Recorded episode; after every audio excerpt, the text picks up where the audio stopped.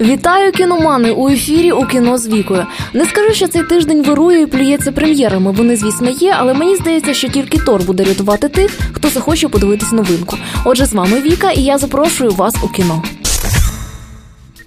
Тор царство темряви. Практично всі рецензії на другого Тора починаються так. Перший фільм був взагалі не фонтан, але другий, начебто, нічого. В основному зміни на краще пов'язують з режисером.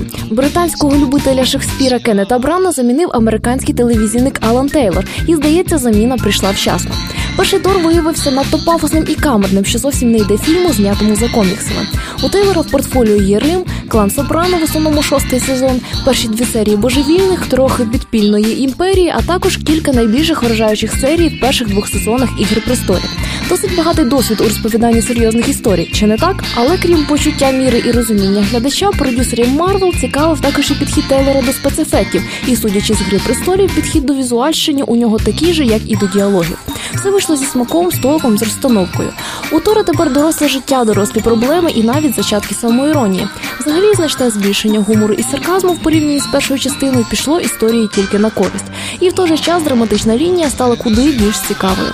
Тейлор, напевно, чарівник, не інакше. У кіно вже з 7 листопада. Мачете вбиває.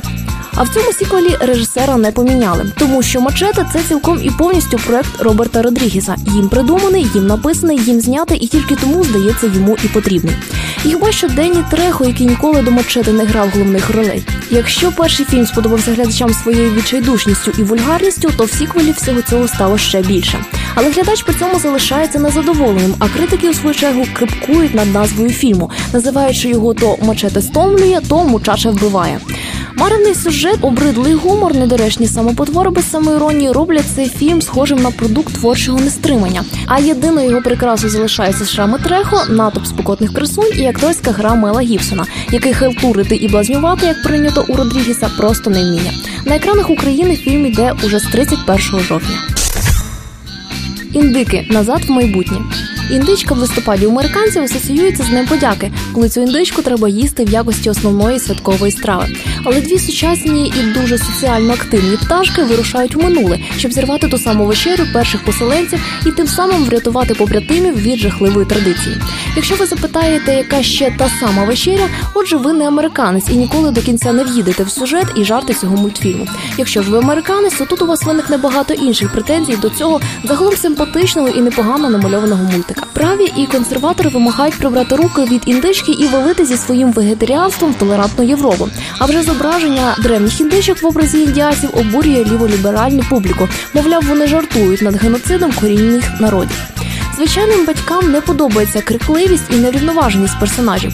Загалом незадоволені всі. І тільки діти, як завжди, дивляться мультик із задоволенням, навіть наші вітчизняні діти. Тим більше, що ці індички дуже схожі на пташок із Angry Birds. Прем'єра в Україні відбулась 31 жовтня. Сімейка вампірів.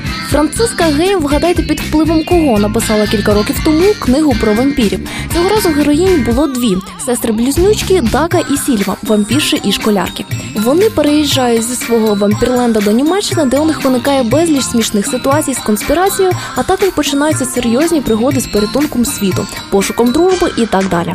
За першою книгою послідували ще дев'ять, а тепер і екранізація. Фільм критики навіть дивитись не хочуть, так що орієнтуйтеся на епітет німецьких хуліганських сутінок. Також слід пам'ятати, що сестри вампірші неймовірно популярні у німецьких школярок. Фільм у Німеччині подивилося 900 тисяч глядачів, а це більше ніж прийшло на людину зі сталі. Ця франшиза дісталася і до пострадянського простору російської мови. Вийшло вже сім книг серії до величезної радості російськомовних школярок. Однак прокатники вирішили, що розкручений міжнародний бренд не можна залишати таким, яким його називають шанувальники. Вони перейменували сестер вампірш в сімейку вампірів. Цікаво, як це вони досі не перейменували залізну людину в мідного вершника. Зможете подивитись фільм або забити на нього вже з 31 жовтня. На цьому наш кіноогляд завершується. Мені лишається лише побажати вам приємного перегляду. З вами була Віка. Зустрінемось у кіно.